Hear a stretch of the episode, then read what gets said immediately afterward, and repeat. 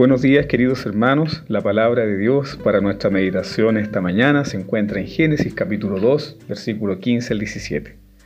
Tomó pues Jehová Dios al hombre y lo puso en el huerto de Edén para que lo labrara y lo guardase.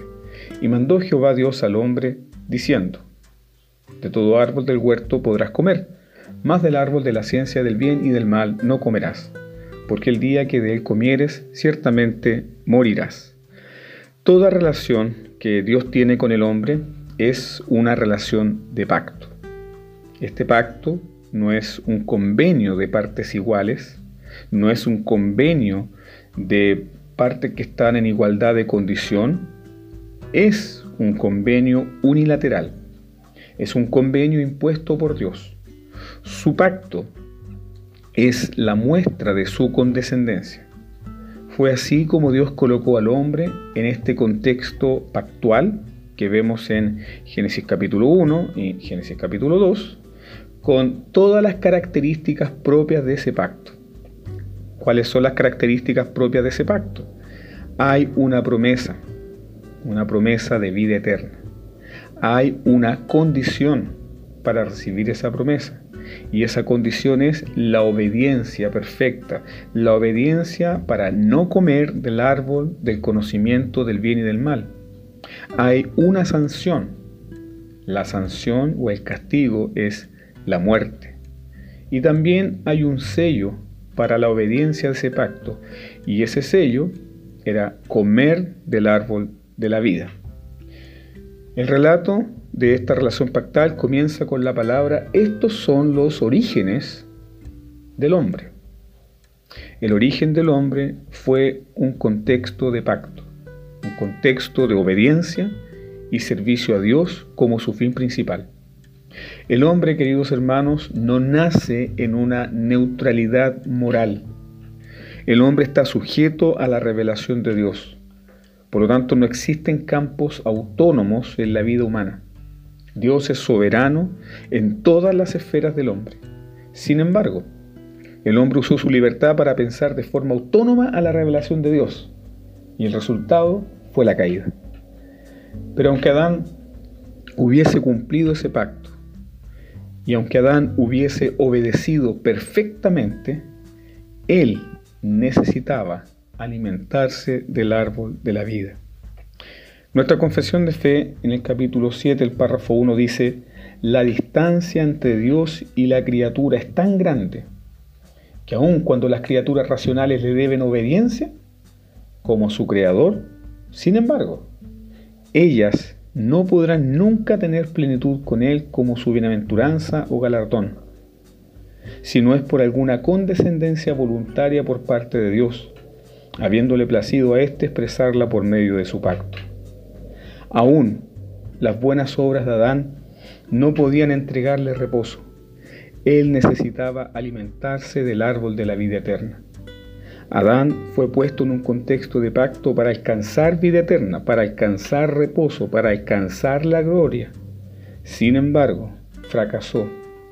Y junto con él todos nosotros fracasamos. Como herencia hemos recibido el pecado y la miseria. Esta es la razón, queridos hermanos, por la cual muchas personas luchan todos los días por tratar de ganar su justicia, su valor, su identidad, su significado en la vida. Luchan constantemente a través de imágenes, logros, estatus, posición. ¿Por qué? Porque el hombre lejos de Cristo sigue bajo el pacto de obras. Es un hombre incompleto es un hombre que está bajo miseria, es un hombre que está condenado a tratar de demostrar algo. Pero cuando nosotros conocemos a Cristo, realmente podemos descansar de nuestras obras.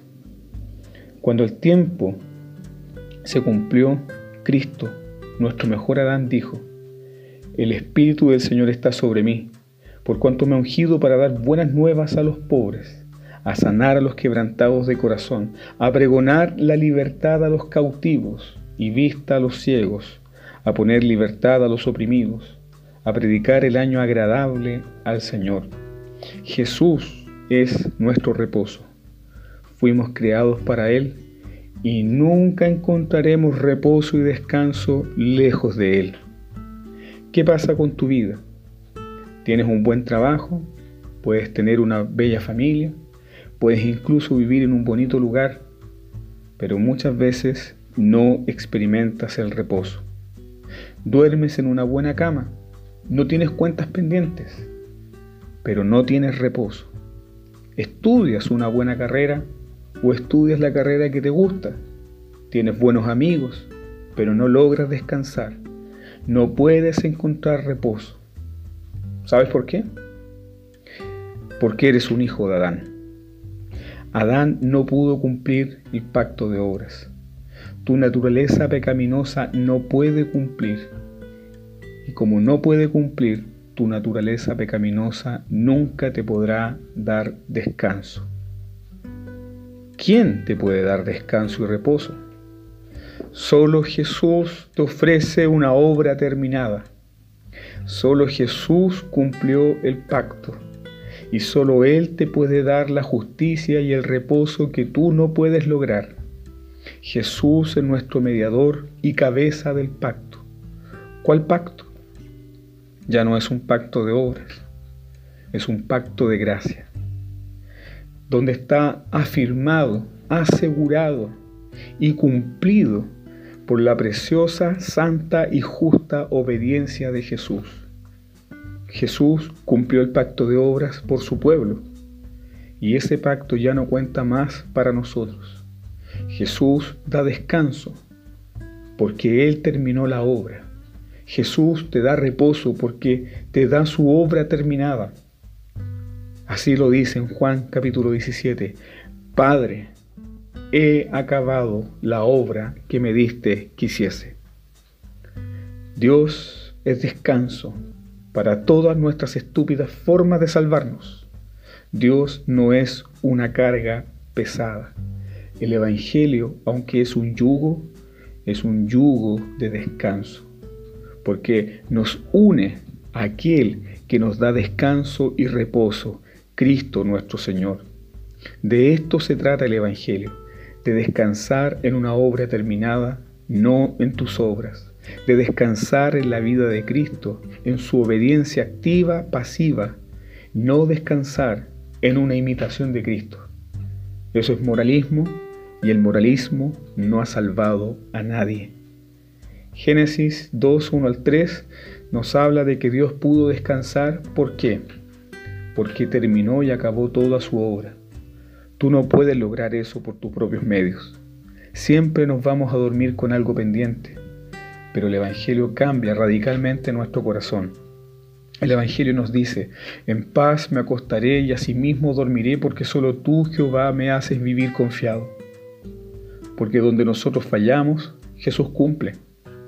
Y su obediencia perfecta es puesta en nuestra cuenta por su pacto de gracia. Así